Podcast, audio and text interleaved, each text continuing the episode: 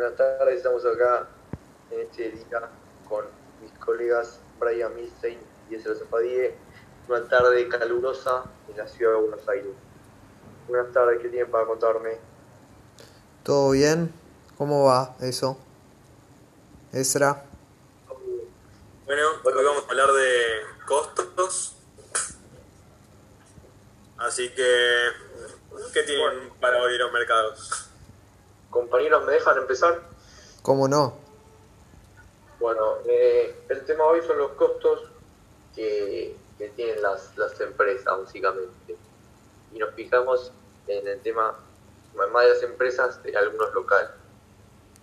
Y actualmente eh, hay muchos tipos de costos. Tenemos el costo fijo, que sería el tema de, de los empleados, de los programadores, que es un costo que siempre está. Puede subir o bajar, pero es un costo que es fijo, que es constante, que no existe no pagarle a un empleado, siempre vas a tener que pagar.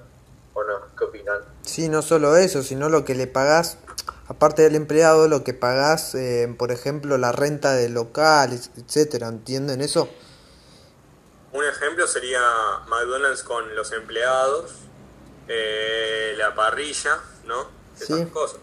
También, sí, pa- paga todo el local, el inmueble, el los impuestos que paga, todo eso son costos fijos.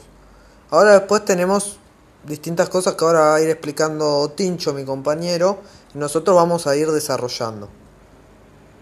Claro, y después, aparte de los gastos fijos, como bien dijimos, empleados, el alquiler del local, que por más que sea fijo puede aumentar, tenemos el tema de los costos variables, que un ejemplo es el tema de, de la mercadería, que es un gasto que hay que hacerlo, porque sin la mercadería no, no puede facturar y no puede, no puede tener ganancia, pero puede, puede ser variable. ¿O no? ¿Me explico bien? Sí, sí. También otro costo que puede ser variable es lo, el servicio social que le pagás a, por ejemplo, a los empleados. Mucha gente tiene eso en las empresas, que les pagan el dentista, como vemos en los Simpsons, así, que, que vemos el plan dental y todo Claro. esto. Distintos planes sociales. Las cargas, las cargas sociales. Yo, ahora estamos en el tema de la pandemia, y como se puede ver, es que no hay tanta mercadería ahora. Es verdad, es verdad, tiene razón, señor. Le digo por qué.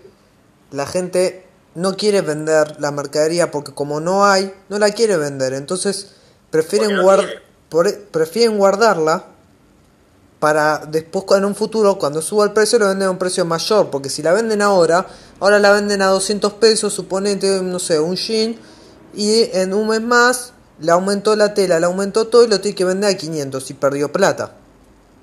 Claro, y también porque hay muchas empresas que no quieren estoquearse, no quieren tener mucho mucho costo, por, por lo mismo que vos decís, Brian, porque imagínate cierran en dólar, el dólar sube, ellos venden en pesos y encima pierden dinero.